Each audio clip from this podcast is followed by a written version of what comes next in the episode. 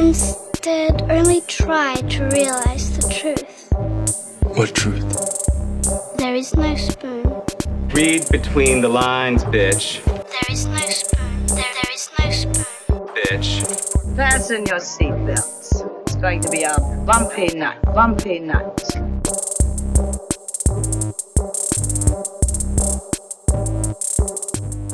Saludos amigas y amigos y bienvenidos a Desmenuzando. Yo soy Mario Alegre Femenías. Yo soy Rosa Colón. Y en el episodio de hoy arrancamos con el tema de noviembre. Vamos a estar hablando de algunos de los episodios pilotos más famosos de las series de televisión. Y hoy empezamos pues por algunos de, creo que de los favoritos de muchos de ustedes. Hablando de Breaking Bad, The Sopranos y Mad Men, que todas están disponibles para streaming. todas tienen música eh, icónica Yes. en sus introducciones. Así que vamos a estar arrancando con esa discusión más adelante en este episodio. Pero antes, como siempre, empezamos con el bullshiteo. Rosa, ¿qué tenemos para bullshitear esta semana? Pues yo vi una película que se llama The Nightingale. Que es la nueva película de la directora Jennifer Kent. Sí, no sé si todavía cualifica como nueva. ¿Cómo qué? No es nueva, nueva. Bueno, es nueva de este año. Ajá, sí, sí, Sí, sí. es sí. nueva. Pero la, bueno, la ma- la más reciente película Ajá, de. Jennifer Kent, que es la directora australiana de The Babadook. Yes. Y está bien buena, pero no está no no es lo que tú pensarías que sería el second movie de una persona que hizo The Babadook. Y que yo no la he visto. Tú me dijiste que está disponible en Hulu, que la pusieron Sí. hace poco para ver. Los reviews me acuerdo cuando se estrenó, creo que fue en Sundance este año, quiero decir, pero no estoy seguro en qué festival fue, así que no me citen. Eh, los reviews me acuerdo que los vi como que mixtos. Y me imagino que la temática debe tener algo que ver con eso. es la cosa más horrible que tú te puedes imaginar. Pero a la misma vez es súper preciosa la película. Eh, obviamente porque es Australia. Eh, pero es la cosa más heartbreaking del universo y wow, mi pana. Ok, no, no, no nos las chotees. No. Pero puedo decir, eh, no es horror. A pesar de que Son muchos- cosas horrorosas, pero no es horror. Exactamente. Eh, porque muchos de los summaries que busqué online, porque todo esto fue como que shout out a Ivia, que estábamos hablando el sábado, y me dijo, no, que voy a ver esta película que se llama The Nightingale. Y ahí fue como que yo caí, porque había escuchado, yo no vi ningún trailer para esta película, no vi ningún promo para esta película. Yo no he visto ninguno todavía. Lo, la había escuchado el título por el podcast de Switchblade Sisters. Y dije, ah, diablo, está ahí, pues déjame ver. Entonces la buscamos en donde estaba streaming y estaba en Hulu. Y no la iba a ver right away tampoco, pero llegué a casa y estaba tan cansada y estaba como que super low energy. Dije, diablo, no quiero hacer nada, voy a ver una película to rest y cogerlo suave. Y obviamente no sabía que esto iba a ser un emotional roller coaster y que iba a estar llorando toda la noche, but there you are. Esa fue mi relaxing time con The Nightingale. Eh, lo primero que me sorprendió es que el aspect ratio es este 4:3. eh, 4:3 eh, my estimation porque después escuché un podcast en Switchblade Sisters de ella hablando del aspect ratio y era como que un aspect ratio más funky. Sí, no no, es full square, es un chin más ancho que, que square. Eh, eso que me sorprendió eso también porque es como que ah, cuando la gente cambia el aspect ratio pues están tratando de decir algo sobre ya sea el tiempo donde pasó, si, si no es modern times. Pero entonces en el podcast ella habló de algo técnico de ella lo quería hacer de esta manera, este La directora hablando. la directora quería hacerlo en ese aspect ratio que creo que es Academy format. Sí, que es 1.33, que es el original aspect ratio del Ajá. cine, de las películas mudas. Ajá. Exactamente. Y pero que el estudio quería un wider format, so ella hizo algo super weird con el staging de las cosas para que ellos dijeran, diablo, es muy caro hacer un wide. Wow, qué inteligente. Digo, el Academy Ratio es el, el 1.85, que es el, el- el rectángulo de sus televisores re- normales, que es el 16 por 9. Pero el, la anterior era... Era el 1.33. yes. Exacto. Pues entonces ella hizo algo con el staging para que ellos dijeran, no, no vale la pena. Entonces, pues that's how she won. Eh, la historia es sobre ah, este, Australia. So, es, eh, no, voy a, no voy a spoiler nada, pero es de un Irish convict. Ay, Tiene, tiene que haber colonialismo envuelto. No, no, esto es todo sobre colonialismo. This is the hardcore, hardcore colonialismo. Eh, es sobre una muchacha que sabe cantar bien bonito, que es de Ireland y está como un convict en, en Australia. Porque Australia era esta prisión gigante de Inglaterra, donde que mandaban a todos prisión de. Inglaterra donde llevaron a todos estos beautiful people that had beautiful children y por eso es que tenemos a Hugh Jackman y tenemos a, A- a- ¿Cómo se llama? Nicole A Kidman, a Thor, todo Hemsworth, Chris Hemsworth. Yo quisiera ver estos estos really este violent people de Inglaterra who happen to be six feet tall, blonde Vikings para tener estos australianos, pero también me parece que es específicamente de Tasmania. Eh, que es algo que no se ve mucho tampoco. No, porque es la isla que está al sur de, de- de Australia. Y entonces, este, cosas pasan Ajá. que se podría describir un poquito como un revenge horror, eh, pero no.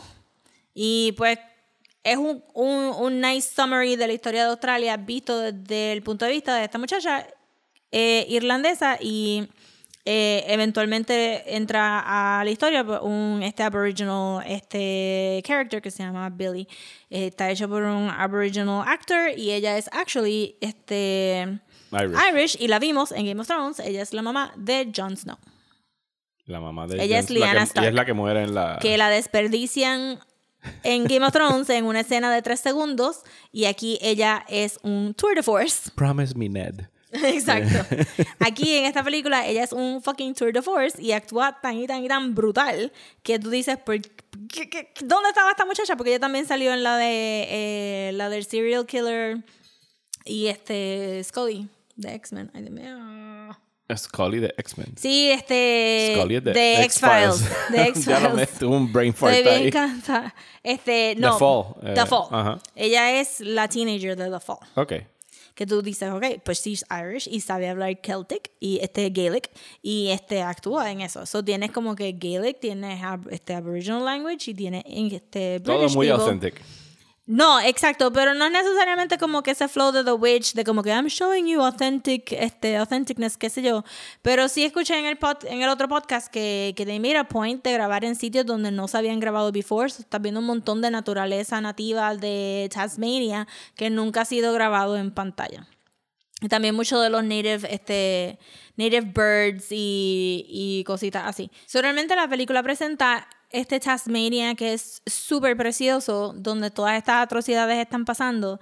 Y de verdad que yo pensé al principio ver la película en dos chunks, porque dos horas algo, y estaba media cansada, pero al final como que quería ver cómo se terminaba esta película. Y de verdad que la primera parte tú la puedes describir como un grindhousey revenge horror movie, pero la segunda parte es asquerosamente heartbreaking y al final tú al final era como que tú estás drained tú estás drained y, y, y no sé pero no, no quiero jump to conclusions to the people listening to us pero creo que resuena mucho con nuestra situación política de Puerto Rico so I'm Ok, just saying Ahora la voy a tener que ver. Está disponible en Hulu, así Está que disponible en ustedes Hulu, de también verdad la que pueden sí. buscar. No es nada como de Babadook y me hizo pensar que tenemos que dejarle pensar que una película de un director lleva naturalmente a la próxima película del Y, y- director. sí, y que los encajonen en un género.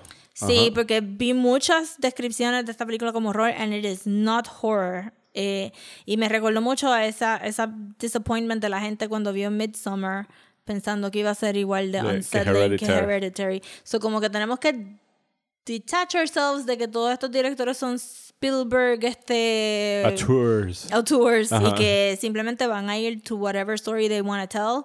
Este, y yo encuentro que this, this is an amazing Sí, movie. eso es algo que también está pasando con Robert Eggers, con el director de The Witch, que ahora sacó The Lighthouse, que se supone que estrene aquí en algún momento.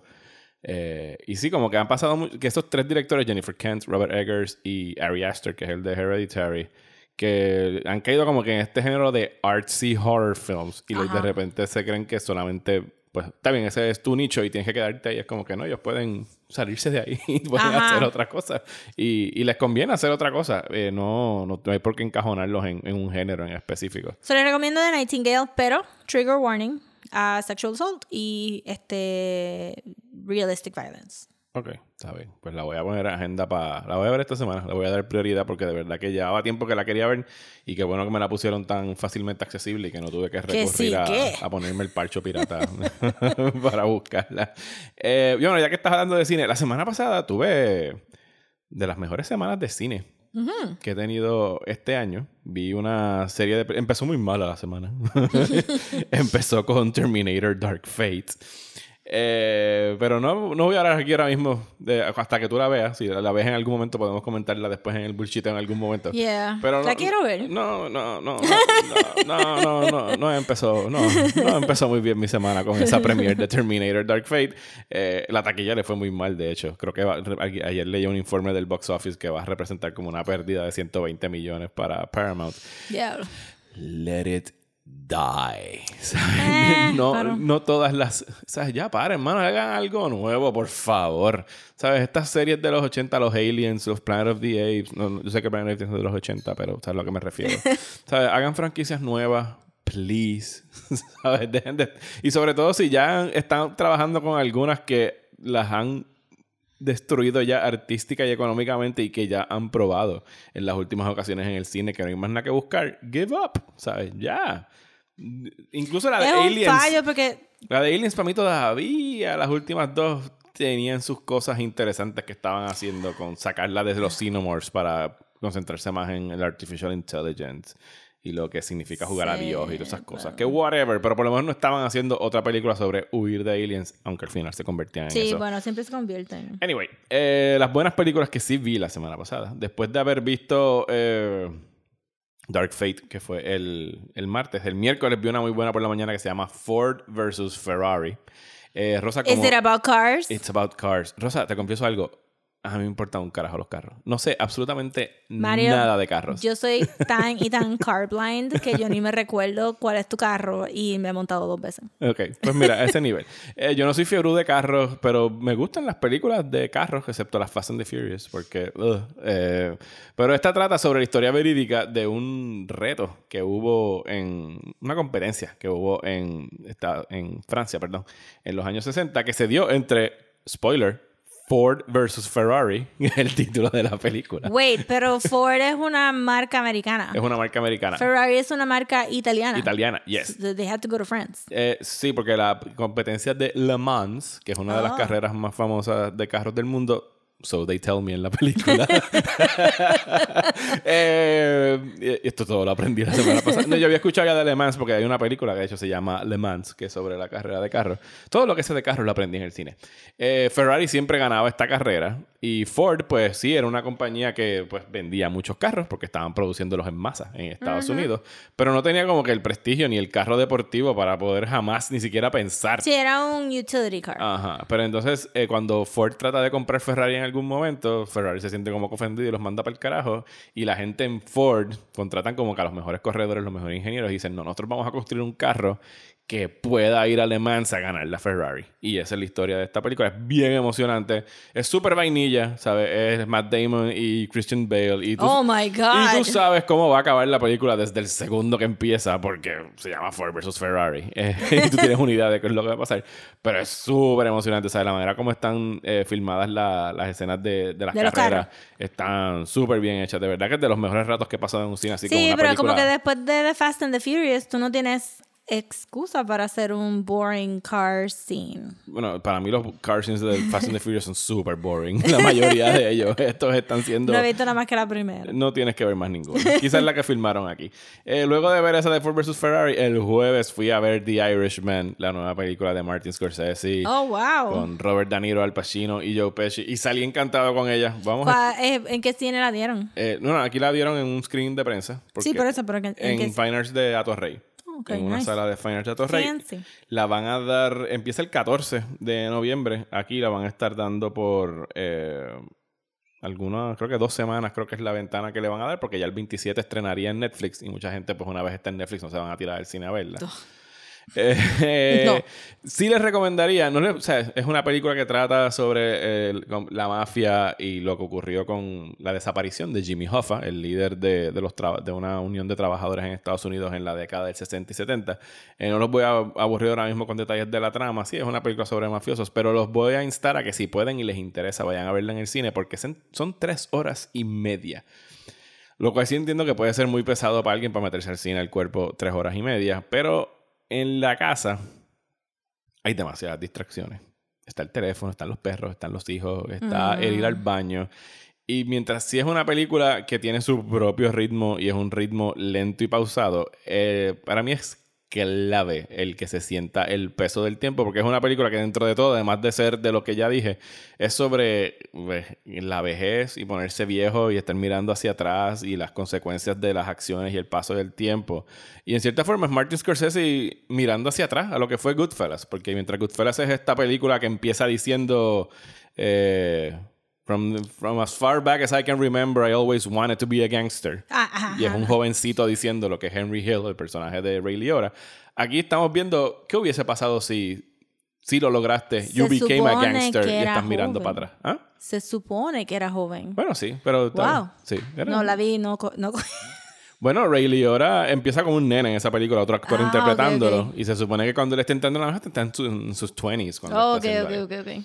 Y esto es pues mafiosos mirando hacia atrás a lo que queda, o sea, seas un criminal o seas una persona buena, pues lo que queda de tu vida y lo que las consecuencias de tus acciones eh, cuando ya estás llegando a- al final. ¿sabes? Y es bueno verla, o sea, yo siempre recomiendo que vean las películas en el cine si pueden. En Netflix, pues me sospecho que va a pasar lo mismo que les pasó a lo mejor a ellos con, con Roma, que es que la gente la va a empezar a ver y a lo mejor vieron media hora y dicen, esto está aburrido, la voy a quitar, porque hay 50.000 otras cosas para ver en streaming. No sé, yo les, los, los invitaría a verla en, en el cine. De verdad que es una de mis películas favoritas del año hasta ahora. Así que sí, la semana pasada fue muy buena en cine. Qué bueno. Para mí. Sí, porque ahora empezamos con todo el revolut de los Academy. Ahora viene todo. Digo, esto es un bid para los awards, Sí, ¿no? claro, Tenerlo en Netflix- el cine por dos semanas. Sí, eh, eh, digo, en Estados Unidos es un mes, porque creo que tiene que tener una exhibición de al menos un mes para cualificar. No sé si es un mes o una semana, pero no importa. Netflix le está dando en Estados Unidos. Eh, pero sí, Netflix quiere un Oscar. O sea, el año pasado llegó bastante cerca. ¿Cuál era la de. mm, La de África? Que también nominaron. Eh, la que salía Idris Elba. Ajá. Eh, ay, Dios mío, se me olvidó el nombre. Pero sí, la que sale Idris Esa fue como que la primera. La tiraron, pero no la nominaron. Beast. Beast of No Nation se llama esa. Maybe para los Golden Globes estoy pensando. Creo que para los Golden Globes la pusieron o algo. Eh, pero sí, o sea, de, que la van a nominar, no dudo que la nominen. Que vaya a ganar, pues ahora mismo como que no hay un frontrunner eh, en realidad, en términos de película. Sí, ¿verdad? Este año está medio soso. Eh, bueno, todavía no han salido, no ha salido Cats, Rosa. No podemos. Right, that's a thing. That's coming out. Dios mío, eso viene por ahí va a ser bien escapable. No, pero es como que. Porque Sí, pero no hay un frontrunner, no hay alguien como que, ¿sabes? Como el año que salió La La Land, todo el mundo está diciendo, La La Land es la que va a ganar, no ganó. Mm. Eh, o cuando estaba Roma versus Green Book o whatever, pero ahora mismo como que todavía no hay un clara Sí, una pero clara tampoco no hay como que nada anunciado que la gente esté como que, uh, I can't wait to see that one. No, o sea, está esta de Irishman. Sí, está pero- Marriage Story, que también va para Netflix, es de Noah Baumbach. Eh, pero sí, miren, se supone que todavía, o sea, quedan dos meses del año y muy buenas películas todavía quedan por salir, no solamente en, el- en lo comercial, sino también en estas que tiran pa- para los premios, porque es, it's the season para sacarlo. Sí. It's the last minute season para sacarlo. porque como sabrán, la academia tiene una memoria bien corta, así que si no las tiran para esta fecha, pues se les olvida que estrenaron en algún Total, momento. estaban. Whatever. Pues yo, lo único otro que así vale la pena mencionar es que anunciaron y confirmaron la semana pasada que van a estar haciendo Into the Spider-Verse 2. Lo tiraron con un GIF, lo tiraron en las cuentas de Phil Lord y de Chris Miller, que fue uno de los, uno de los guionistas y uno de los productores. Que a mí me encanta este dúo. Este fue el dúo que Lucasfilm votó de solo. Y es como que, fuck you guys. Ustedes no tienen idea de lo que hicieron. Porque Yeah. solo pudo haber sido una tremenda película con este grupo. Porque todo lo que han tocado para mí ha sido oro. O sea, desde 21 Jump Street, eh, Cloudy with a Chance of Meatballs, los Yes. Lego Movies, todas Yes. esas películas a mí me encantan. Eh, y le anunciaron, nos mandaron como que un press release detallando. Yo lo único que voy a decir es que yo estoy súper pompeado con la idea de un Into the Spider-Verse 2, siempre y cuando no toques a una sola persona que haya estado involucrada en esa producción. Tiene Ah, que bueno, ser el exacto, mismo sí. equipo. O sea, yo quiero que el mismo equipo que hizo esa película y la, van a- y la tiraron para el 2022, o sea que estamos a tres años de su estreno, que van a tener su tiempo para de ver, o sea, no están rushing it, que me da la No, alegría no. de eso. O sea, es como que van a, de seguro ya tienen que haber tenido alguna etapa de preproducción hecha y alguna historia en general para contar. Y pues sí, mano, bring more Spider-Verse. Estoy loco por volver a Yes. ese mundo y con esa fantástica animación. Así que, pues sí, hasta aquí el bullshiteo. Hablemos sobre uno, sobre mafiosos y, Y people you love to hate. y admin y gente que vende droga.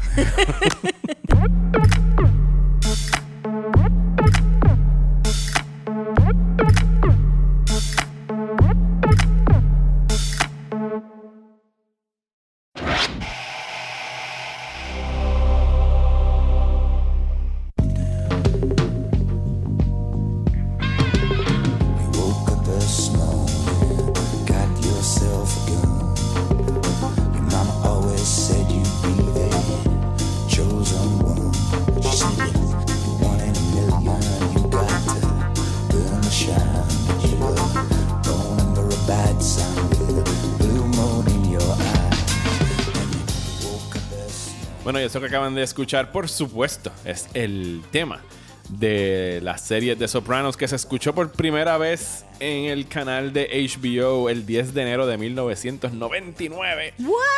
Van 20 años del estreno de Sopranos. Eh, Rosa, yo no la vi cuando estrenó, pero a raíz de ese momento es lo que se marcaría en la historia de la televisión como el nacimiento de lo que se le dice el Golden Age of Television. Explota con. The Sopranos. Porque ya HBO para esta época tenía Sex and the City, que era como que pues una comedia que todo el mundo estaba viendo en su momento, pero Sopranos... Pero todo el mundo era como que literalmente mundial. Sí.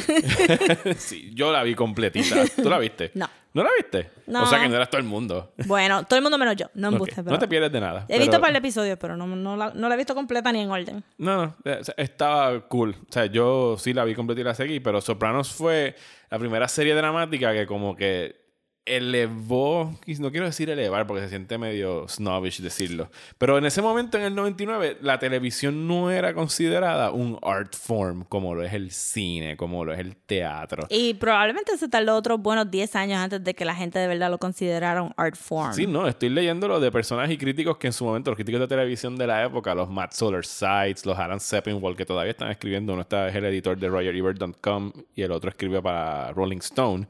Ellos reseñaban los episodios todas las semanas y tenían columnas y fueron como que los que empezaron a gritar como que esto es novedoso, esto es importante, you should be paying attention, pero el público se tardó un tiempo, yo me tardé. Yo, yo creo Porque que- es un subscription service. though. porque era por suscripción. Yo empecé a ver Sopranos en DVD. Yo creo que yo empecé a ver Sopranos en la segunda temporada porque alguien o yo gasté un gift card en la primera porque había leído algo en internet de que esta serie estaba carona y a mí me gustaban mucho las historias de mafia por Scorsese y por toda esta gente.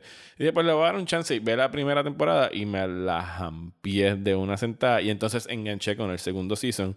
Y sí se, se notaba que era pues ya más ¿sabes? Las series de televisión en su mayoría eran bien episódicas. Incluso los ERs de la vida. Sí. Pues sí, había un drama mayor con algunos Pero personajes. siempre regresaban a un status quo. Pero siempre es como lo es ahora mismo y después siempre lo ha sido House. Incluso Twin Peaks, que fue bien revolucionaria en el 90-91. Pero eso fue un fluke. Eso fue un fluke que rápidamente lo cancelaron porque estrenó demasiado temprano. Lo que pasa es que la televisión antes estaba Regida. regida demasiado por networks y por la idea de tener que vender esos advertisement stuff. So HBO no tiene ese problema. So ellos podían hacer lo que les diera la gana. Y HBO eran los canales donde veíamos pues películas y tenían algunas series, tenían Tales from the Crypt, pero también eran cosas episódicas. No era un long form drama como lo que trajo eh, David Chase, que es el creador de Los Sopranos, a, a esta serie. Y el piloto, pues el piloto confrontó algunas dificultades en su momento. De verdad. Bueno, me refiero en el sentido de que, pues sí, lo querían despachar como Goodfellas Light, como que ah, esto ya lo hemos visto antes. Salió tres meses antes de Analyze This, la película de Robert De. Niro con Billy Crystal, que tiene una premisa parecida, que Sí. es un mob boss va a hablar con un psiquiatra. Y entonces, como que temían que las comparaciones fueran a, a joder a la serie, porque Analyze This no es una buena película. Eh, pero fuera de eso, la serie fue un palo para HBO. Al punto de que, pues, de ahí para abajo es que empezaron a salir los Six Feet Unders y esta época donde HBO era la jodienda en televisión. Eh, un no paréntesis para recordar un momento de silencio por Carnival. Sí, of course. Saliste demasiado temprano, Carnival, en, Too soon. en esta era del Began Golden too Age. soon and ended too soon. Rosa y yo amamos Carnival. Y en algún momento vamos a hablar de ella. Eh, yo no he visto Sopranos, so esta fue mi primera vez viendo el pilot. Pues cuéntame, ¿qué te pareció el piloto? Lo encontré un poquito boring. Ok. Porque de verdad, pero es que a mí no me gustan las cosas de... De mafia. De mafia. Y lo encontré como que me interesaba el personaje de James Gandolfini, Ujú. pero la familia estaba como que un poquito rough. La familia está, en el piloto sí, está rough y es un piloto y se nota mucho, o sea, usualmente los pilotos es eso, es un piloto, es algo que tú filmas una vez para presentárselo al canal para ver si quieren más episodios. Ajá. O sea que a veces cambian incluso la estética. A veces cambian un los montón. aspectos. si eres un chapucero privilegiado como Benioff y Wise, pues tienes que rehacer el episodio completo de Game of Thrones Y porque el dañarlo primero fue una mierda y al final ser una basura. Basura. Fuck Benioff y Weiss. Fuck Benioff and Weiss. Eh. Pero sí. volviendo a Los Sopranos. Sí. eh, pero yo entiendo, o sea, lo puedo decir porque estamos criticando los pros y los cons, pero obviamente eh, uno, aún viendo un pilot desde primera, tú piensas, van a tener más tiempo para explicar de estos personajes y Claro, evolucionarlos, pero en el principio salió como que un poquito como spoiled brat, little kid, este spoiled brat teenager daughter, este... Lo del catolicismo con Edie Falco, no me sé los nombres de ellos, Edie pero, Falco, ajá. pero me sé, ese es el nombre de la Falco, actriz. sí. Ah, ella es Carmela Soprano. Carmela. Ajá. Este, como que la obsesión del catolicismo de Carmela, pero perdonarle un montón de cosas a.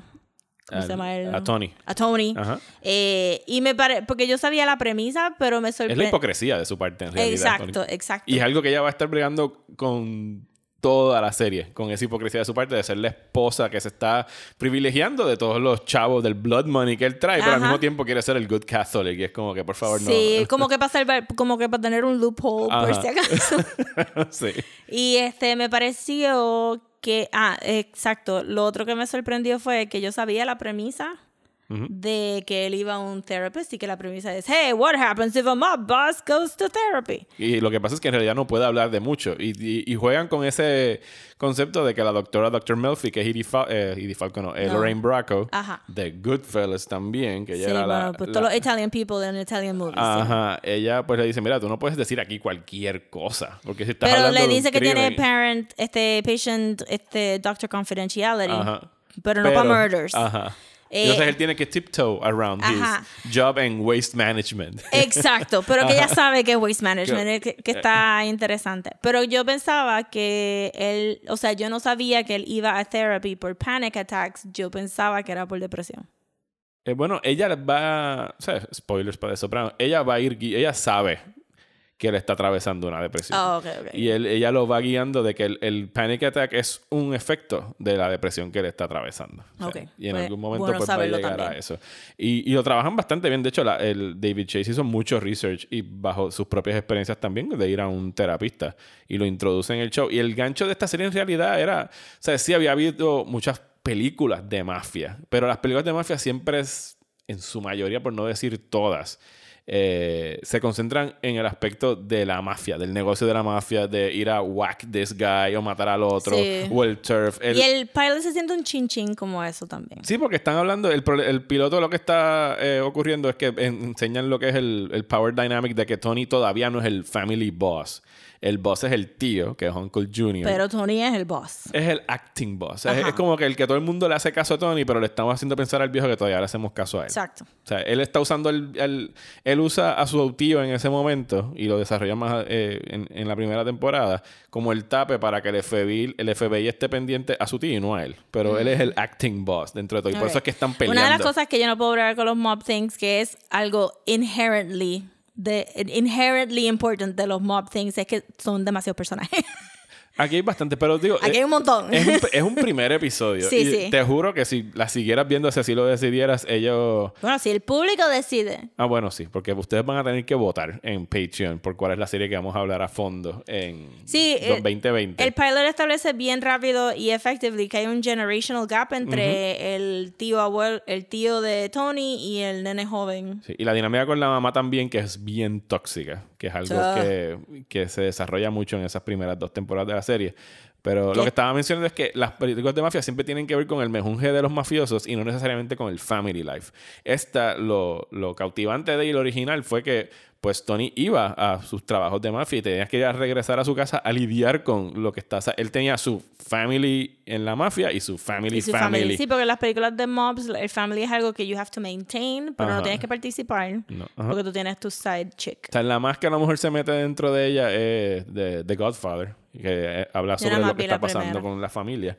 Pero, pero sí, eso era lo dinámico. Y, y James Gandolfini, este es su rol. O sea, ese es el rol que lo lleva a él al estrellato. Él había sido un character actor hasta dos o tres años antes de que saliera Bueno, esta es película. que no hay manera que no sea un character actor.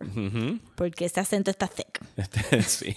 Él había hecho, hecho papeles en Crimson Tide, él había salido en unos papeles pequeñitos, pero este es el que pues lo, lo, lo, lo lanza y lo, lo Sí, sería convierte en un interesante ícono. como que, porque yo pienso, se ha convertido en un, iconic role tan tan de él que uno no piensa como que, o uno piensa que él entró por la puerta y ellos dijeron, yep, you got it. Sí, sí. Tú You look Soprano. exactly like we thought Tony was gonna look. O sea, you're an overweight Italian con un acento bastante... Bastante got it, killed it. Eh, Y, a y, y, y siempre David Chase, digo, nada más nos estamos concentrando en el episodio, pero él nunca ocultó y en todo momento hablaba de que, mira, este tipo es un sociopath.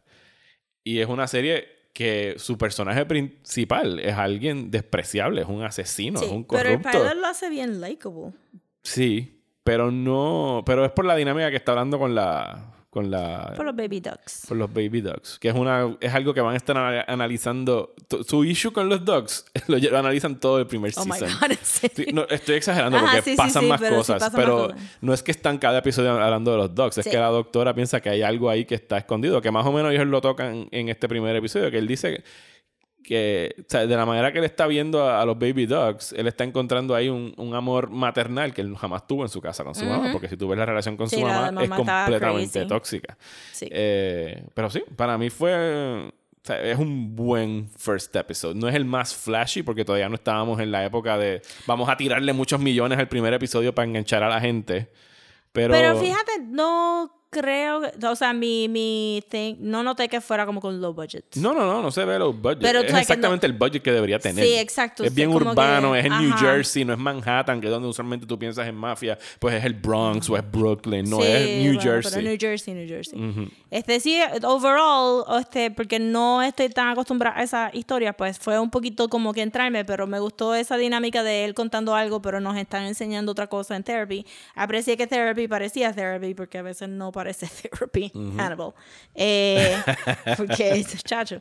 Y este. Y fue un, fue un solid episode que si me gustaran los mob stories, probablemente vería el season completo. Y si ustedes dicen que hay que verlo, pues lo veo, obviously. Sí, son 86 episodios en total. It's a lot. Y admito, incluso como alguien que adora The Sopranos y piensa que es una de las mejores cosas que jamás se han eh, puesto en una televisión, hay un, creo que es el cuarto o el tercer season que de verdad se pone medio rough. Es como que no es su mejor historia ni su mejor Bueno, momento. mejor, pero todo el mundo se cansa. Eso, eso es algo que vamos a ver mucho en, en, esto, en estas series de televisión. Como que llega un punto que ellos están como que, Jesus, I need a vacation. Bueno, y sin Tony Soprano, probablemente no tendríamos esta otra serie que vamos a discutir ahora, que es Mad Men. yes, which is my favorite. Tino, tino, tino, tino, pino, pino.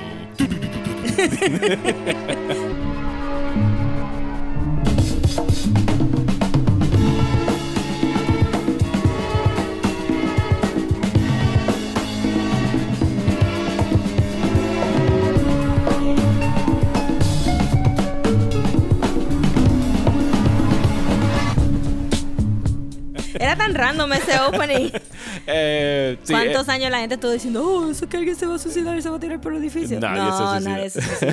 Digo, alguien se suicidó, pero no fue, no fue así. eh, Mad Men estrena en verano del 2007 y Matthew Weiner, el creador de esta serie, trabajó en Los Sopranos. Fue parte del equipo de producción de Los Sopranos. Trabajó allá con David Chase. Así que cuando digo que sin una no tendríamos la otra, pues es porque Literal. todo el mundo estaba entonces bu- buscando tener y eh, hay que hacer la salvedad. eh, HBO tuvo un very rough patch en los mid-aughts que empezaron a sacar series como John from Cincinnati y otras cosas que nadie recuerda. Sí, no olvídate, buscar. Yo creo que todavía está en HBO Sí, todas las series están todavía. Después de que Los Sopranos ya estaba terminando y acabó Sex and the City y acabó Six Feet Under, ellos como que no les fue muy bien porque en lo que lograron recuperar su mojo. Eh, pues entonces AMC de repente les- se alza con esta serie de Mad Men y la otra que vamos a discutir ya mismo que es Breaking Bad, que sale seis meses después. Eh, a mí me tomó tiempo entrar a Mad Men. De hecho, yo creo que yo la vine a ver full y estar bien juqueado con ella uno o dos años antes de que terminara. Wow, tú tardaste un montón, sí. Yo me tardé mucho y confieso que a mí me la regalaron en Blu-ray y yo tuve ese Blu-ray dando vueltas en mi casa uno o dos años. de verdad. sí, porque yo la ponía y veía dos o tres episodios, pero te juro que no me enganchaba. O sea, y yo entonces, eh, ok, lo veo después. Y pasaba un año y regresaba Mad Men a la televisión y yo veía todo mi... No eran redes... Sí, eran redes sociales ya. Yo veía todos estos artículos de Mad Men, Mad Men, Mad Men. Y yo, ok, pues le voy a dar otro chance. Y volví a empezar a ver y no me enganchaba. Yo no me recuerdo cuándo fue que vine a ver el primer episodio, pero fue durante tuvo que haber sido principios del segundo season porque compré el primer season en DVD para verlo. Ajá. Y, y me cogió desde desde right away. Esto es como que this one's one of my top three, Mad Men es mi favorite y el momento que, que vi los personajes y cómo estaban interactuando y todo el flow de, del, del 60, este, bueno, late 50s, 60s vibe, está hooked. Empieza en el 60, ¿verdad? En 60. Empieza late 50s. ¿Sí? ¿No es, no es 1960 cuando empieza? No, no es 1960s full. Tienes un Ah, no, chinchín de los están 50s hablando, y al principio están mueve. hablando del, del, sí, porque de hecho le están hablando de la presidencia de Kennedy versus Nixon, es lo que están hablando, es verdad. Eh, y me encantó todo el juego y me gustó mucho, o sea, desde el pilot porque porque por el surprise ending del pilot.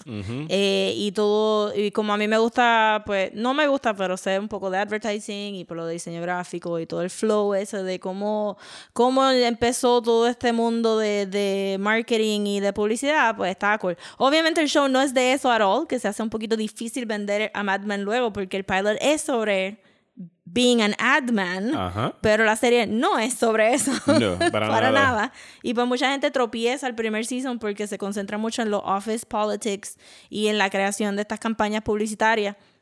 Especialmente para ver el rise de lo que va a ser luego Peggy, este, y ver lo que hace a, a, a A Don. Don. Eh, pero, pero obviamente la serie se convierte como que, para mí, poesía. Sí, sí, no, no tengo nada. O sea, estoy de acuerdo con lo que estás diciendo. Sí me tomó un tiempo hasta que un día dije, ok, lo voy a hacer. Y me senté un fin de semana y vi el season 1 completo. Y una vez acabé el primer season fue como que, ok, now I get it. Sea, Yes. me tomó una temporada entera y forzarme a verla completa para entonces enganchar con la serie. Y ya para ese momento creo que estaba en Netflix completa. Y eso fue, yo vi Mad Men en binge, ¿sabes? Fueron como dos o tres meses con mi esposa de Mad Men todas las noches antes de acostarnos a dormir. Uno epi- y era ya de que el binge era de que se acababa a las 12 de la noche y era como que, "Ah, yo quiero ver uno más, ¿sabes? Así, así de juqueados Sí, nos nosotras este, compramos el primer season, después compramos el season 2, el season 3. Este, luego, no me recuerdo qué fue lo que hicimos, pero es que hubo mucho tiempo que nosotros no teníamos AMC en cable para ver. De hecho, no se conseguía en los, en los canales locales. Ajá, no. Porque yo me acuerdo haber visto el final de Breaking Bad eh, streameado, pirateado en mi teléfono celular. Sí. Porque aquí las compañías de cable, o creo que No, no- pero ya para el final de Breaking Bad había AMC. ¿Sí? Sí. Pero yo creo que en creo que en Liberty no tenían AMC. Y, Direct- no sé DirecTV sí. sí. Que era lo que yo tenía Liberty. Yo creo que en ese momento no tenían AMC. Sí. Y, pero, pero me recuerdo que de ahí para abajo fue como que yo he llorado con Mad Men, yo he como que, este, hubo hasta uno, un, un episodio más tarde que yo se lo estaba contando a Carla porque ella no lo había visto y yo estaba llorando contándoselo a Carla también porque los personajes, en el pilot los personajes también rough, Ujú. menos Don, porque Don es Don. Este, que, que Peggy y Joan, este, ay Dios mío, este, todo, este, hasta Pete, crecen y tienen, y luego los seasons van a tener sus propios in-jokes de esos personajes, y everybody lives to shit on Pete, y este, todos los otros tienen inner lives. Y los Eh, amas y los adoras. y los amas y los adoras. Aquí Ajá. lo único que, que, que te iniciaron desde el principio fue, fue, fue el background de Salvatore, porque claramente se nota que es gay. Este, Que de hecho lo usan. Y, y- y como lo usan era modo de chiste de como que no es que, que no les es obvio que es súper ultra Ajá, gay. pero él está como que solamente una muchacha cuando están en el bachelor party de, de Pete le parece extraño que él está tan bien pendiente de los hombres. de- Que porque él ella dice como y it's just full of men. Y Y él, él se- como y él que, dice. I know. I y know, y como que, pero, pero fuera, th- they really made a point de, de darte como que inner lives de todos estos personajes. La serie no es perfecta, no, no es perfecta. El, el, este, el creador llena su writer's room de, de women, son white women. Ajá. So, hay mucho white feminist, Bueno, feminism en, en Era, Mad Men. era un white society en ese momento y era un white world lo que estaba presentando. Era un white world, very sí, white world. pero they could have, pero estaban los civil rights y sí, they deal pero, with no, other pero él no stuff. tocó los civil rights. No, pero tocó la muerte de Martin Luther King y ellos trataron con las dos secretarias afroamericanas al final que, que ellas mismas se decían los nombres equivocados porque la gente en la oficina they kept confusing them. Because all De- black because people. of all black people. este, y pues muchas de las críticas de la serie vinieron de eso, de ellos no tocar raza, de tocar feminismo desde un punto de vista no interseccional. Tampoco había mucha gente gay, solamente la amiga de Peggy. Este, that one, that one time, Salvatore lo dejaron caer full, que hasta el actor En se el- quedó... En el segundo season, ¿verdad? El tercero. Que yo, a mí siempre fue algo que se me quedó guindando de, bueno, yo, bueno, Al Salva- actor también, y fue bien vocal about it. Salvatore va a regresar en algún momento. y Sí, fue como no lo trajeron ni para el final. Ni Pero, para el ¿y- y, final. qué, ¿Y qué fue? ¿Un issue de contrato o qué? No, simplemente dijeron como que. Como que. El personaje ya no estaban interesados en él y se fue. Igual como Don Draper lo votó. Abandonó su familia y, Y se fue ya. y that's it. Bueno, no sabemos si abandonó a la familia. No, es verdad. Lo- Lo, último que se ve es como en un phone booth o un train que station. está ¿verdad? llamando que está llamando por teléfono porque está buscando trabajo y qué sé este y me pareció extraño también porque muchos de los personajes del primer season regresan más tarde en la serie recuperados especialmente este el que era alcohólico y viene que no que no bebe ya y que fue el primero que, que ayudó a, a- a Peggy a, a ser este writer pero en ese primer en ese primer este pilot lo que tienes es el este desde el punto de vista de Don que está un poquito stuck con su campaña de Lucky Strikes porque el gobierno decidió que y aquí es donde tú dices cómo esta serie es interesante y uno dice I know I know el gobierno federal dijo que no podías claim health este positive health stuff con De cigarrillos, cigarrillos, o ellos están tratando de pensar cuál va a ser la estrategia y tú lo ves a él pensando y, y brooding y, y, ay Dios mío, y Don tiene como que la It's crisis. toasted. Ajá. Don tiene la crisis que se va a convertir en el Don Draper thing, de él como que ver sus surroundings y como que exploit los sentimientos de varias personas. Y tener el y- epiphany en el momento Ajá, y tener correcto. el epiphany en el momento correcto, pero y especialmente con los cigarrillos, que se va a convertir como que su, el bane of his existence hasta el segundo season. Eh, y pues lo vemos a él interactuar con muchos arquetipos de los 50, la, la mujer liberada que, que dibuja greeting cards de Ajá. todas las cosas. Este, y vemos a Joan hacer muchos chistes este, passive aggressive machistas, como que it looks complicated, but the man who invented it, este, Yo tengo were-" esa cita aquí escrita. Sí. The man who designed it made it simple enough for women to use. Exacto. Hablando de una maquinilla. Y Peggy como que, "Woo". Technology. Technology, sí. Y, y uno pensaría que, el, que el, este, el show se va a convertir en eso, pero evoluciona bien rápido. eso. La, la secretaria, todo el secretary pool, eso lo abandonan bastante rápido porque se empiezan a concentrar más en los muchachos, en Peggy, en Joan. Siem- Siempre algo que se me quedó guindando del episodio que no- yo no recuerdo haber visto el resto de la serie era el cuarto donde estaban la- la- las Sí, eso lo, telefonistas. dejan, eso lo dejan rapidísimo Ajá. porque eventualmente, anyway, las van a votar porque eso ya no se va a usar, como Ajá. que van a tener un proper cuadro. Este, y entonces pues tenemos esta idea de este personaje eh, machista, que es Don Draper, un personaje machista, pero no tan machista como los otros muchachos de la oficina. Solamente lo vemos bien porque el resto de las personas alrededor de ellos son tan Son, asquerosas. son tan asque- asquerositas. Pero, pero también porque en este episodio se están viendo un poquito como cartoons. Él es el único que tiene dimension. Pues- Específicamente Pete Campbell, que yo, yo lo único que escribí aquí en mis notas fue Pete Campbell, you piece of shit. Y se queda más o menos. Tú tienes como que al final tú dices, al final de tú dices, diablo, Pete.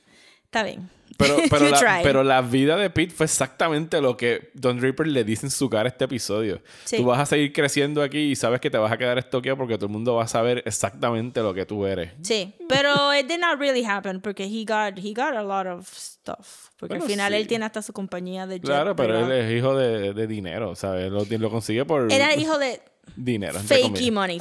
Era, era... Sí, él es hijo de... de porque la familia después sale a relucir que está broke.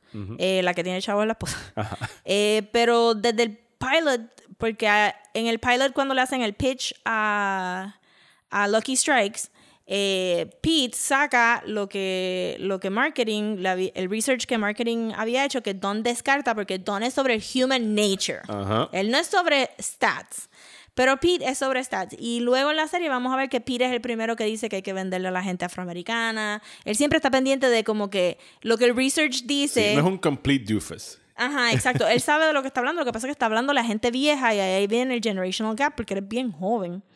Y entonces, pues ahí es donde tenemos el Magic Don Draper moment, que es cuando él abre sus ojos azules así con los lashes negros y mira, mira un poco confused al aire y dice, pues sí, eh, que el gobierno federal haya dicho que no podemos claim health, este positive health benefits de fumar, es un, es un, es un godsend. Y te voy a decir por qué, porque todo el mundo tiene que decir lo mismo, pero entonces ustedes van a arrancar primero y dicen, how do you make tobacco? y We, entonces... to- eh, eh, we toasted. Ajá. That's it. Exacto, it's toasted. Y es como que boom. Este, Y, nadie lo coge.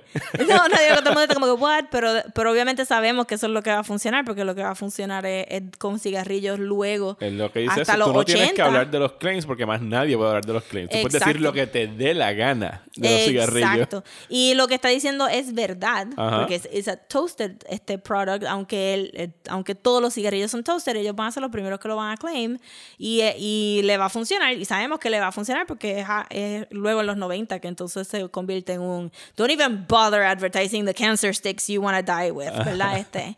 Eh, y eso es algo que, que, que entonces me gustó también porque ellos... Que de hecho al- ellos se lo vacilan y dicen "Wow, que se supone que le pongamos un skull and bones, Ajá, que es lo que le acaban yes, poniendo. yes, you will, you will. Este, y, y también en ese meeting vemos mucho forcejeo de Generations. El hijo del tabaco mogul no sabe cómo se hace tabaco porque tiene que saber, él no tiene que saber cómo funciona su compañía. Él just owes the money. Ajá. Eh, Él nada más cobra. Exacto. Y, y es como con buen start. Y obviamente al, al, al reveal final, pues vemos que a pesar de que vimos a Don Draper acostarse con la muchacha que va a salir luego en la serie también, que es una actriz que salió en The United States Yeah, of Rose- Terror. Rosemary Do It. Sí, este, que es excelente actriz, que, que Don Draper tiene esta vida de hombre soltero en la ciudad, cuando llega a lo que me imagino que es un suburbio de Upstate New York, eh, con tren y con carro, pues Ajá. llega a el perfect nuclear family, ¿verdad? La esposa súper preciosa, rubia, en una casa grande en los suburbs, y los dos hijos, ¿verdad? El, el 2.5 children, y, y una vida como que idyllic, y él está ahí con sus hijos, y lo está, y su esposa está beaming in the background, y, Y es el, como que... y el último tiro es, es un Norman Rockwell Ajá, es un painting. Norman Rockwell painting. Y, y, y lo, lo que vamos a estar viendo durante todo el resto es lo mucho que Don Draper odia La- tener el- ese idyllic family. To- el, el- el concepto de la segunda vida, ¿no? De la Sí. vida familiar. No, no es que odie específicamente a sus hijos. Porque No, no, no, no, él odie. quiere un montón a sus hijos y él quiere un montón a Birdie, a, a este, ay, se me olvidó el nombre actually de ella. Eh, January Jones es la actriz. Sí, January. Jones, pero él le dice Birdie de cariño. Y él le dice Birdie toda la serie, él nunca le dice su nombre, él siempre dice Birdie. Que se nos olvidó el nombre ahora. Sí, full. Este, que él ama a estas personas, pero es que en él no es la personalidad de ser ni monógamo, ni de, ni de estar shackled de una rutina, porque lo que él pide es introspección y este hedonism y vivir el momento, que actually lo vemos flirting con la muchacha judía que, que, que va a ser otro de los proyectazos, que ella full se va a enamorar de él Ajá. sin saber, como que nena, este hombre, you cannot tie him down. This man is a rolling stone. Y eventualmente, pues vamos a ver que hay un misterio a través de, de- a- en el background de él, que está atado la, la- al Korean War y un montón de otras cosas, que le dan un montón de layers que tú pensarías que tú lo conoces y en el último season te das cuenta que you never knew him at all. Ajá. y aquí siempre una de las semillitas, que es cuando le abre la gaveta y encuentra el Purple Heart Sí, el la Purple guerra. Heart. Que pues eso es algo que van a desarrollar este season, o el este season y el segundo. Sí. Ajá. Para revelar quién de verdad es Don Draper. Exacto. Y toda esta carga que él lleva. Incluso y- Don Draper es advertising. Exacto. Pero es que, hello, es que eh, he is the packaging He is and the he's the ad of an marketing. ad man. Ajá, exacto. Ajá.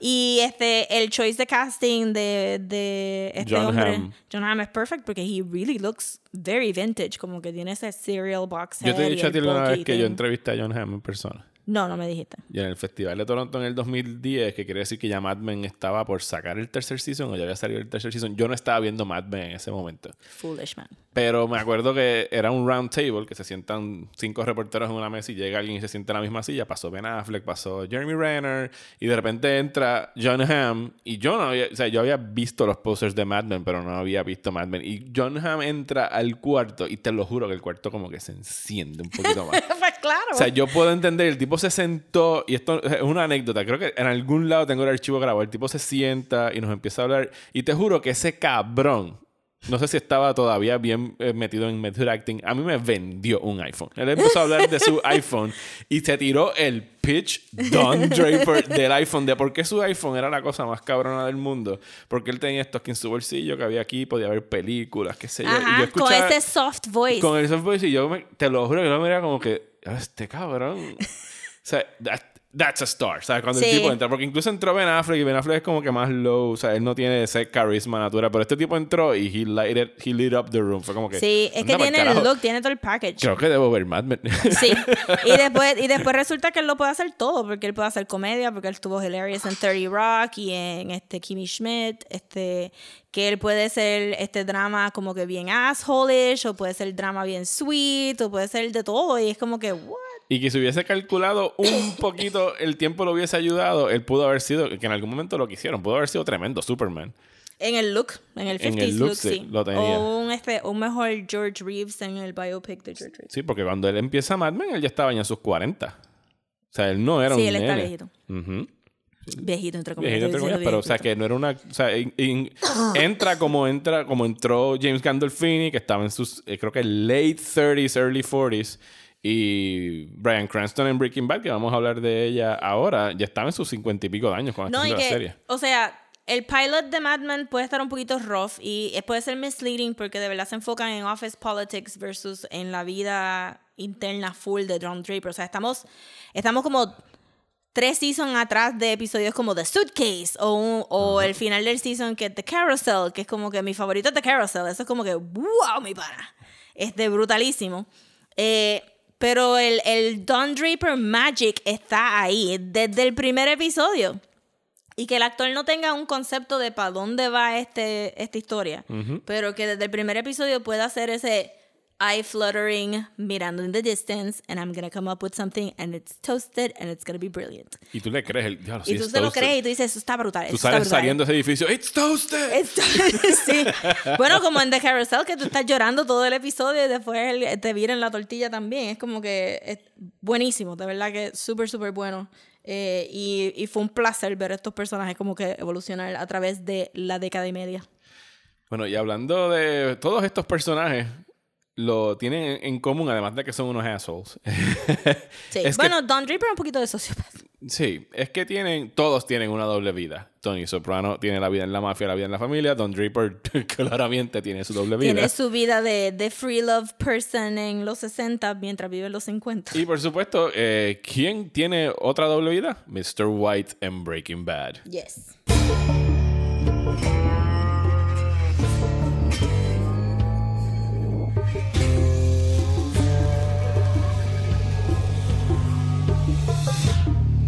Gracias a Breaking Bad tenemos slide guitars este, en, todas las en todos los shows de televisión. Y aprendimos un poquito más de la tabla periódica, porque sabemos. todo, todo el mundo quería tener que combinen mi nombre con la tabla periódica. Tú no has visto Portlandia, ¿verdad? No he visto Portlandia. ¿no? Ellos tienen un sketch de, de un músico que se dedica solamente a hacer slide guitar, este, opening themes para televisión. y duran como que tres segundos. Y ya. Que de hecho, el, Sony- eh, The Sopranos tiene todo este minuto y medio de credits. El de Mad Men dura como 30 segundos. Breaking Sí. Bad es 8 segundos y vámonos. sí, se fue. Tenemos prisa. bueno, Breaking Bad estrena en enero del 2008, seis meses después de, de Mad Men.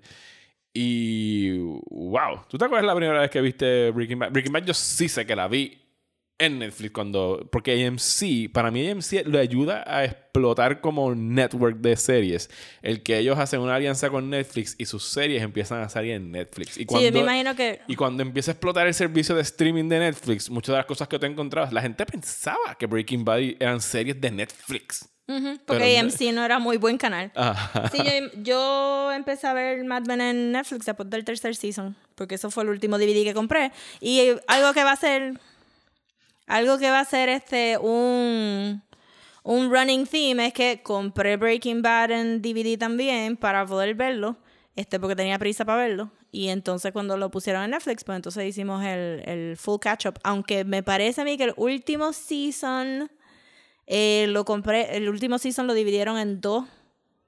Eh, so el primer, la primera parte fue en, la compré en DVD porque tenía prisa para verla. Ajá. Y entonces lo último me parece que lo vimos en, en pirateado o streaming o en casa de alguien. No me Sí, acuerdo. yo me acuerdo de, de lo que te dije ahorita de que yo no tenía AMC es porque me acuerdo que yo quería ver AMC y no lo tenía. O sea, que tenía Sí. que ver las cosas a través de Netflix o que me prestaran los Blu-rays. Y el piloto, el pilot episode de Breaking Bad es tremendo piloto. O sea, es Sí. action pack. Ese sí que es una droguita que te están dando así un, un pasecito de algo.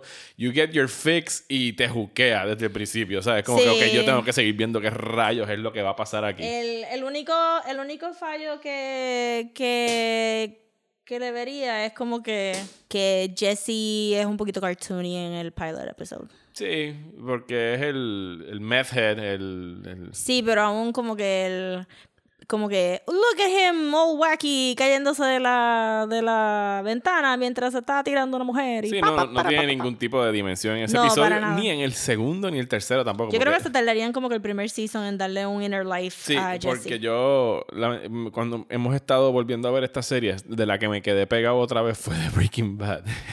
la he estado viendo poquito a poco, así un episodio aquí, un episodio allá. Y Jesse ese primer season es... Sí, es solamente O sea, como es, que- es el drama de Mr. White, que es interpretado por Brian Cranston, que se pone a cocinar, es un profesor de química brillante, by the way, que pudo haber sido millonario y es una de las cosas que trabajan en la serie, eh, que tiene cáncer del pulmón y no tiene buen medical insurance. Yo creo que ni siquiera tiene medical insurance. Yo creo que es no, bien tiene, tiene bad medical insurance. Eh, y necesita empezar a generar dinero para pues, dejarle a su familia, si fuese a darse tratamientos para el cáncer, y empieza a cocinar crystal meth as you do. Sí, porque el, el brother-in-law del... Bueno, Sí, su, su Sí, su cuñado brother- el- brother-in-law la- de él. en la de- trabaja en la DEA. Y, le, y, y él se entera como que, ah, este, hacen un montón de chavos vendiendo meth y... Y entonces Walter le pide un ride along para chequear qué es lo que usan y más o menos verlo. Y entonces pues decide, cuando ve a Jesse salir de la ventana, lo reconoce como un ex student of his y coerces him a que lo ayude a cocinar. Sí, y en este, en este primer episodio sí presenta desde el principio que Mr. White es una persona que está todo el tiempo siendo emasculated, específicamente por su cuñado. De que se lo, Por el cuñado, se lo están burlando así como que de bien poco hombre, como que, ah, no, sé, no- Porque es más science guy, no es physical activity. él era el geek, mientras que el brother-in-law de seguro, el cuñado de seguro era el jock en, Sí. en esta relación. Eh, pues está bregando con, con un tipo que ya de por sí tiene, eh, ¿cómo se dice? Mucho complejo. Mr. White. Bueno, algo que a mí se me había olvidado del pilot es que él hacía ejercicios todas las mañanas mirando su placa de Nobel Prize winner. Ajá. Es como que, wow, mis panas, ¿cuántos años tú llevas este, Mirando mirando, esa esa placa? placa resentfully? Y que el piloto también es como que con el cumpleaños del sol está pasando por un midlife crisis, se está sintiendo rightfully so, que cuando da clases nadie lo escucha, que es algo que le pasa a todos los maestros y se puede convertir en algo súper, súper tóxico y deprimente. Eh, que su familia está mired in debt, o sea, no están en deuda completo de perder la casa ni nada de eso, pero es una familia que tienen que estar contando cada centavo y eso se puede convertir bien jodón. El hijo este tiene cerebral, cere- cerebral palsy Ujú. y Y es un actor que tiene de verdad. Sí, pero él dijo que le exageró los síntomas. Ajá. Sí. Y Pero que, está cool porque tú no rara vez ves handicap actors bueno, pero en es que televisión. ya para este tiempo es como que, bueno, más vale que cojas a alguien con cerebral porque coño. Ajá. Este, eh, que lamentablemente no le en más nada después de Breaking Bad. porque cuántas historias de no es como que no es como que puedes hacer una comedia de teenagers y, Y a mí me, simplemente gusta, a mí me poner gustó al- mucho ese muchacho como Sí. Walter Jr. era muy bueno. no es como que puedes hacer una comedia de teenagers y simplemente tener a alguien con cerebral palsy porque es normal que haya alguien Ajá. con cerebral no, no como que puedes hacer eso. No, Eso ¿verdad? Es sería muy imposi- difícil. imposible. No existe en la vida real. Ajá, es como, como que, ¿qué tú quieres? Gente negra en los shows, este, gente gay en los shows. What? Este, hel- hello. Este, es súper difícil escribir esas personas.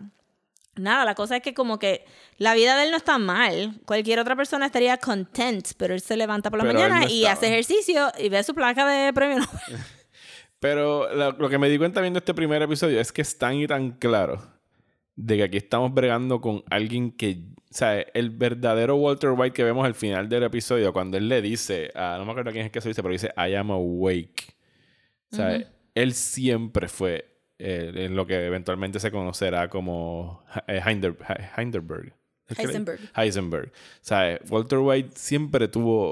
O sea, sí- él siempre fue Heisenberg. Él era, él era Hyde, escondiéndose como Jekyll, si lo Bueno, fuéramos pero a es que cuando así. nos enteramos que él tiene esa vida porque Rechazó Él- ser él- parte de una compañía multimillonaria. rechazó ser parte por de una compañía, pero he settled. Ajá. Él maybe realmente no quería a Skyler at all. Ajá. He settled. Y entonces tienen este baby, el baby le sale con cerebral palsy y está como que... Está atrapado, se siente Ajá, atrapado. exacto. Y tiene la oportunidad de hacer esto. Y el hecho de que, y es algo que hemos visto, también se ha visto incluso en los cómics, lo hemos analizado aquí en el podcast. Después de que él va y hace todo esto y lo persiguen y casi lo matan en el desierto y él hace este confession tape, que, está- que es la icónica imagen esta que Sí. está en calzoncillos en el desierto. Él llega a la casa y ¿qué es lo que hace? Tiene sexo con su mujer y tiene sexo, like, animal sex. Que se va a convertir en un problema y bien problemático como que ya per season 3 or something. Que ella le se convierte con- sem- semi-rapey. Ajá, que ella le pregunta a Walt, ¿is that you? Y es como que sí, ese, ese es Sí. Walt. A mí me sorprendió que entre los tres pilots que vimos, el, el más que presentó la idea de masculinidad tóxica como algo bueno de achievement era Breaking Bad. Porque en ningún momento, y, casi yo diría, ni, ni al final de la serie, en ningún momento te dicen, diálogo, Walter está bien cabrón. Y la reacción de, de los fans validan eso, porque los fans se fueron en contra de Skyler, en contra de Hank, en contra de Jesse, pero Walter era untouchable. Y es como que, pero que todo lo- lo del show te está diciendo que él no está bien y que no deberías Que de es algo que a él. mí me da cosita de Breaking Bad cuando la veo, porque es como que sí, yo sé que a ustedes les encanta esta serie, pero no sé por qué les encanta y no sé si quieras saberlo. Sí, porque, porque obviamente eh, Tony Ajá. le dice a la esposa que ya no tiene una, un, un side chick, pero Ajá. claramente tiene un side chick. Ajá. Y es como que algo esperado de los mobsters que tengan sus, sus, sus mistresses. Y en los 60 Don Draper, obviamente, en esa doble vida de Manhattan y los suburbios, pues. sí, pero que, que... Y lo hacían more than most. Ajá. Porque los otros muchachos se tiran alguna... Digo, no, nada como el... Nada como fucking... Estás hablando en Mad Men. Sí, el Ajá. de los espejuelos, que se queda un sleazeball hasta el final, que se muda para California y todo para tirarse nenas jovencitas. Que entonces ese cabrón estaba cabrón. Ese cabrón- No, ese no le, ese, ese era el peor. Don tiene la, tiene la falla de pues, enamorarse de estas mujeres también y pensar que puede deshacerse de, de su vida, pero no regresa para atrás y tiene todo este forcejeo. Y Don tiene muchos redeeming episodes. Si, si tú estás buscando el artistic side de él, como que puedes tratar a los hijos como mierda, pero chacho, mira lo que hizo acá, que está súper It's cabrón. toasted. It's toasted. Eh, pero Hank, este, perdón, este, Walter Walter, no tiene nada de eso, no tiene ningún redeeming thing fuera de un vague love hacia Jesse Pinkman que reemplaza el amor de su hijo. Ajá. Porque Jesse es un Aryan poster boy de health. Y el nene le salió, este, ¿verdad? Con, con una Discapacidad. discapacidad. Y él reemplaza a su familia full. Y después se tiene la audacia de decir que como que cocinar era lo mejor que él hizo en su vida. Never mind his other two children. Y tú dices, Dios, este tipo es... Este tipo está cabrón. Es un- siempre fue un es monstruo. horrible. Siempre fue un monstruo. Desde el principio hasta el final. Y, pero no, es el personaje favorito de todo el mundo. Y todo el mundo le encanta a Walter. Y no hay nada. Nada. En ese primer episodio Yo me te acuerdo diga. de las guerras que habían, la gente odiando a Skylar porque Full. te le estás metiendo en el medio a Walter en su plan y yo, Es como que, but he's breaking the law. es un psicópata, ¿no viste cuánta gente ha matado? y ahí es donde viene el. el No solo a toda la gente que ha matado, a toda la gente que ha matado con su producto Con que su está producto haciendo, y con del sus cual es- mentiras. del cual él está sumamente orgulloso de lo cabrón y puro que le queda a su crystal meth.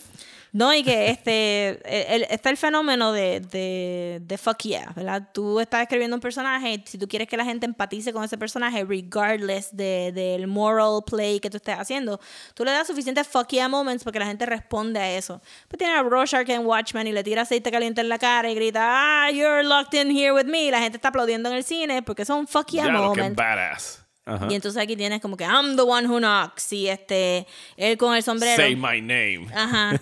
Y tienes un montón de quotes que la gente quiere pensar que en esa situación ellos serían Walter Cuando porque lo, lo, más ven seguro cool. sería Jesse. Y cuidado, o el, el Jesse Light Nazi, aquel que después cogieron al final de la serie. Ah, el, el Fat Matt Damon, ¿qué le dicen? ¿Cómo se llama? No me acuerdo cómo se el llama. plan Damon que cogieron al final.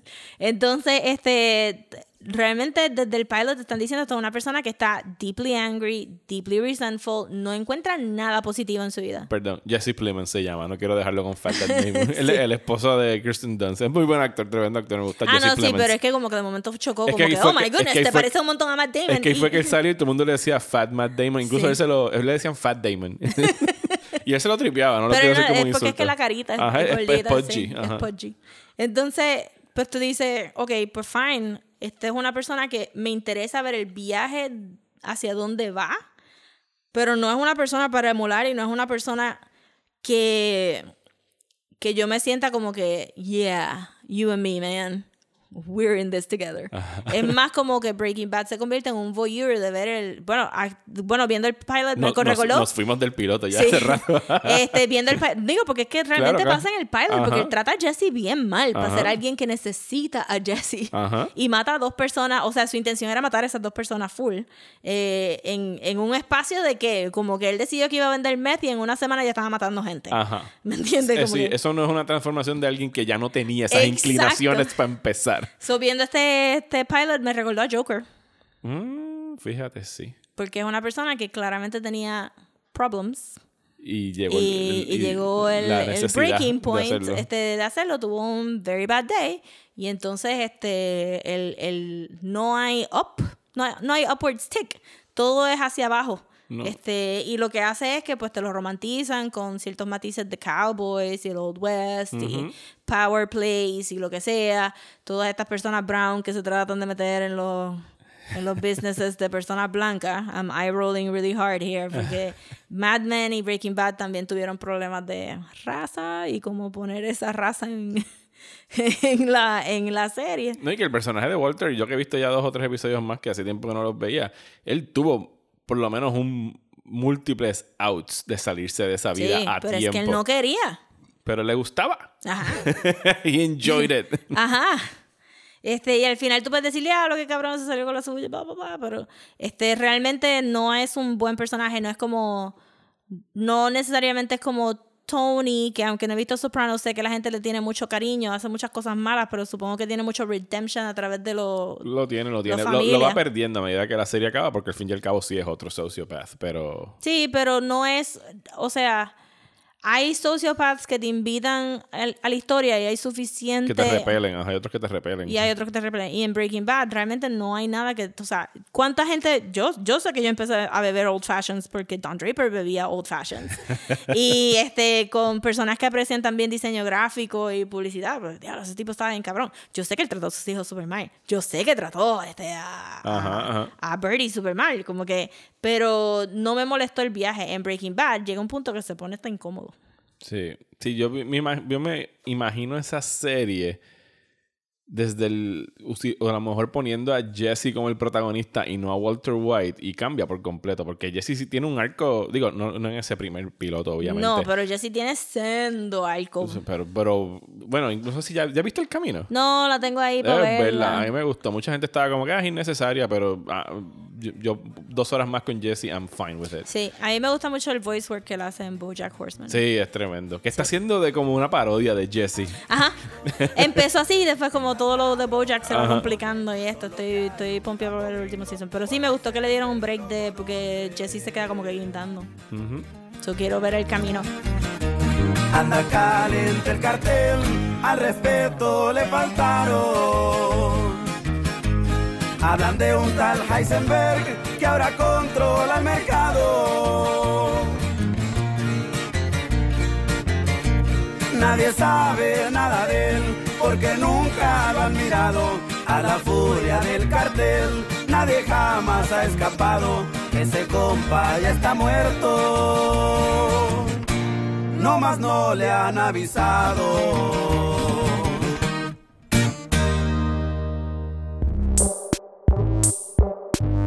Bueno, y hasta aquí este episodio de Desmenuzando. Esperemos que hayan disfrutado de la discusión de los pilotos de The Sopranos, Mad Men y Breaking Bad. Vamos a continuar la semana que viene hablando sobre High School, porque High School sucks y estas series lo prueban. It sucks. sucks so bad. Vamos a estar hablando de los pilotos de Veronica Mars. eh, Freaks and Geeks y My So Called Life. Yes. Que solamente Veronica Mars está en un streaming platform ahora mismo. Que está Hulu. en Hulu. Los otros dos, tuviste el de My So Called Life, lo encontraste en YouTube. Está No, pero estaba horrible. Estaba horrible. Sí. Yo te envié, eh, eh, perdón, el de My So Called Life lo consiguen en el site de ABC. Sí. Oficialmente. Pueden escribir My So Called Life Streaming y lo van a encontrar ahí. El de Freaks and Geeks siempre estuvo en Netflix por mucho tiempo. Yo juraba que todavía estaba ahí. Lo Yo sacaron. también. Si hacen, no les voy a decir dónde, pero si buscan Freaks and Geeks Streaming, de los primeros hits que les va a dar Google, va a dirigir un video donde pueden ver el piloto de Freaks and Geeks. Sí, por lo menos el piloto. De verdad que fue medio surprising que no estuviera en Netflix. Sí, pues, yo juraba que todavía eh, estaba ahí. Eh, eso es lo que vamos a estar discutiendo. Pueden esperar eh, próximamente la discusión exclusiva de nuestro Patreon, que pueden ir a patreon.com slash desmenuzando, que vamos a estar hablando. ¿Qué vamos a hacer primero, Rosa? ¿Battlestar Galactica o Lost? ¿Cuál No sé, que tú quieras. Um, vamos a empezar con Lost. Lost. Que estoy empezando, que estoy viendo Lost por primera vez yo ahora, así que tengo ganas de hablar. Sí, Rosa me acaba de dar la, me acaba de juzgar con la mirada la acaba de dar. You know it. Pero hablando de Patreon, queremos agradecer a las personas que se unieron en esta última semana a, a esa página de suscripción, donando un dólar o cinco dólares al mes. Queremos dar muchas gracias a Red y a Ángel Martínez. Gracias. Gracias Red y Ángel por unirse a Patreon por 5 o un dólar al mes. Como saben, un dólar te da pues acceso a los posts de la página y nos ayudan a poder seguir haciendo este podcast que hacemos gratuito en las plataformas regulares. Y el de 5 pues te dan dos episodios extra.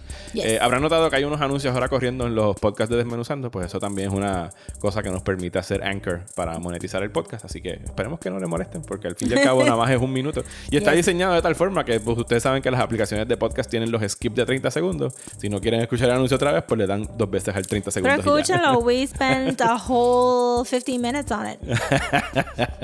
Eh, entonces, eh, tenemos reseñas esta semana, Rosa. Y, Yeah. no, y no son cualquier reseña. son reseñas de las reseñas que leímos Yes. la semana pasada. Así que dijimos que las íbamos a leer todas. Eh, vamos a leer Se todas. suponen aquellas personas que pusieron reseñas mixtas o negativas la semana pasada dijeron que no iban a escuchar más. Así que a lo mejor ¿Tú sabes no que están esto. escuchando anyway? Sí, saludos a ustedes. Ustedes saben quiénes son. Eh, vamos a leer una. Esta viene de alguien que se llama Forever. Forever Ye Hitting. se titula Excelente would, would and have been recommended. Creo que dice eso porque eh, por alguna razón iTunes me bloquea el resto del título y me lo pone en puntos suspensivos. Pero cito. As a movie and series lover, me encantan sus perspectivas cuando desmenuzan cada tema. Por cierto, por cierto, el level de inglés is fine. like you don't even notice it. Para los que no les guste, que se chaven. Cause el formato del podcast es perfect. Los escucho de camino a la universidad y me alegran mis mañanas. Gracias a Forever You Hearing por el uso de Spanglish Sí. en esa Muy bueno, muy bueno. que no sé si fue a propósito. No, fue totalmente a propósito. para dar la reseña. Eso es para los que si no escucharon el episodio, de la, el episodio de la semana pasada, pues alguien se estaba quejando del nivel de Spanglish. Como también... El cual yo entiendo. Sí, lo respetamos. No Yes. estamos criticando a nadie porque no le guste el Spanglish. Exacto. Pero esta gente que está dejando las reseñas esta semana, que juramos no fueron pagados por nosotros, están respondiendo a estas, como esta próxima, eh, que la dejó alguien que se llama Félix M20, eh, eh, warning de palabras malas en el título. Pa'l carajo los reviews malos. y cito. Para mí son geniales, de hecho son mis viernes y me encantan Rosa y tú Mario, por lo menos me... Por lo menos me gustan más que Juanma. Saludos a Juanma Fernández París. Eh, es broma, estaba chisteando, Juanma. Eh, es broma, sigan adelante y éxito. Así que muchas gracias, Uh, Félix, por el gracias. mensaje. Eh, y gracias a ustedes. Vayan a Apple Podcast, dejen un review que nos ayudan a subir la visibilidad del podcast. Puede ser bueno, puede ser malo. Eh, mientras no se pongan a decir cosas hostiles que no sean de Rosa y mía, porque nosotros las podemos aguantar, Sí. las vamos a decir al aire. Eh, la de Juanma la dije porque dijeron que era en broma después. Así que no vamos a estarle tirando a más nadie que no seamos Rosa y yo. Ajá. ¿Quieren tirarle a alguien? Dirijan sus quejas a Rosa y a mí y las vamos a leer aquí eh, al aire. Eh, y sí, eso ha sido el episodio de hoy. Les queremos agradecer por obviamente estar escuchando, por sus- suscribirse a patreon.com Sí. desmenuzando y regresamos la semana que viene. Recuerden que estamos haciendo los recaps de Watchmen. Eh, si están suscritos al Patreon ya esta semana va a estar saliendo el final de esta semana el prometido Hate Watch de Harry Potter. Oh, Así yeah. que si nos quieren escuchar destrozando todo relacionado con Harry Potter, Hey, pues, Guardian Leviosa. pueden suscribirse eh, al Patreon. Rosa, ¿dónde nos pueden seguir en las redes sociales? Nos pueden seguir en Instagram como desmenuzando, Yep. en Twitter y en Facebook como desmenuzandopod y en Gmail nos pueden mandar un email a desmenuzando el podcast a gmail.com. A mí me consiguen en las redes sociales como Mario Alegre en Twitter e Instagram. Y a mí me consiguen en Twitter, Instagram y Facebook como at. Muchísimas gracias y hasta el próximo episodio de Desmenuzando. Bye.